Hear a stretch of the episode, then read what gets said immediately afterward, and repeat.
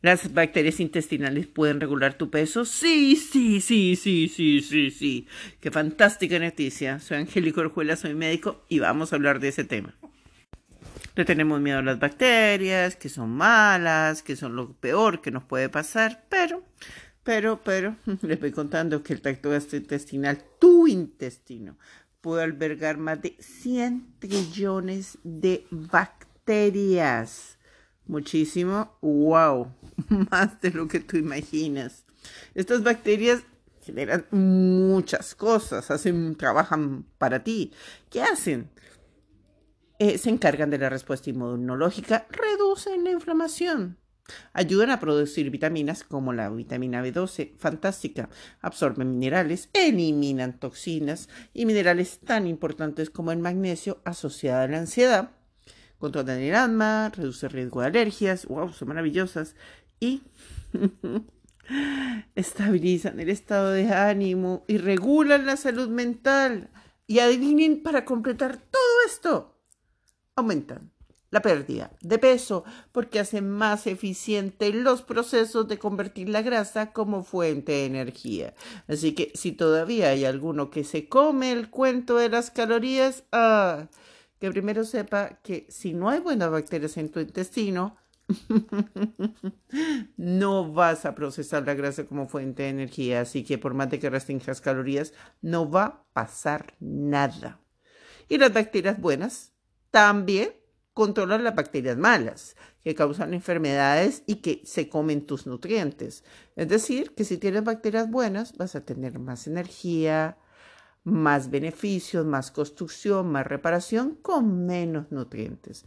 Esta es la suma de la importancia de por qué debemos tener más bacterias buenas que malas. Son muy importantes las bacterias buenas. Por estas razones, siempre, siempre, siempre hay que pensar harinas íntegras que yo la procese en mi vista procesada, no procesada por el supermercado. Alimentos masticables, no jugos, no papillas, no la fruta en la papilla. Semillas, wow, maravilloso. Frutos secos, wow, maravilloso.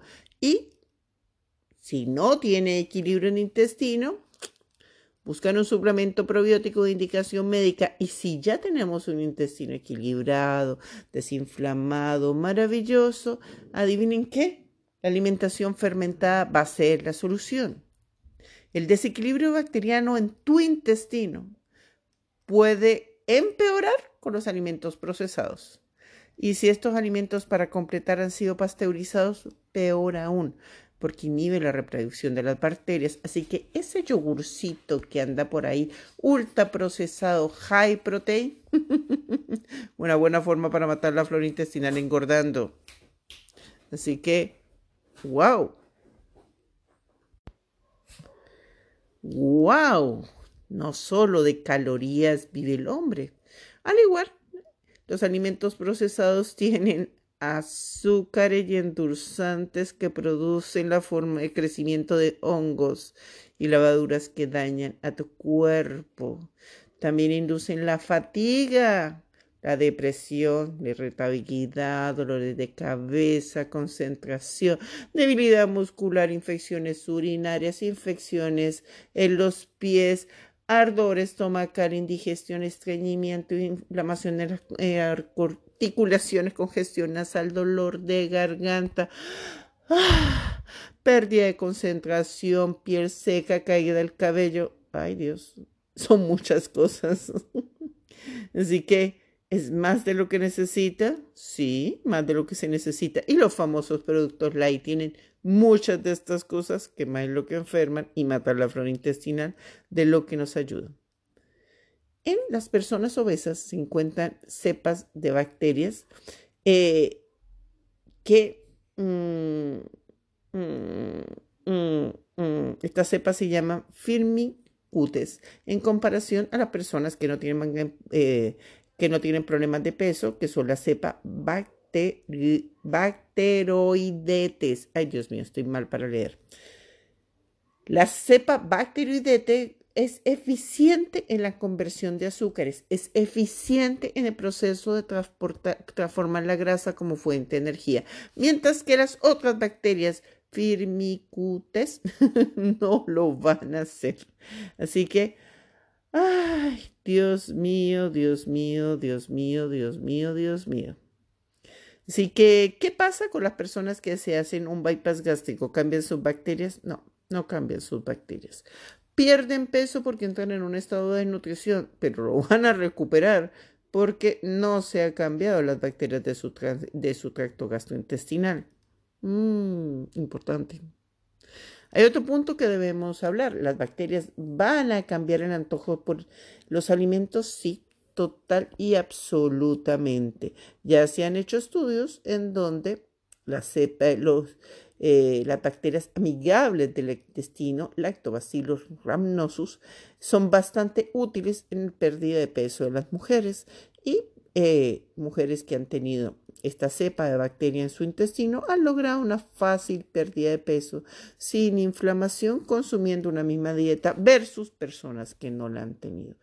Ah, así que es importante también que otros estudios han hablado que hay bacterias que están asociadas a la resistencia a la insulina.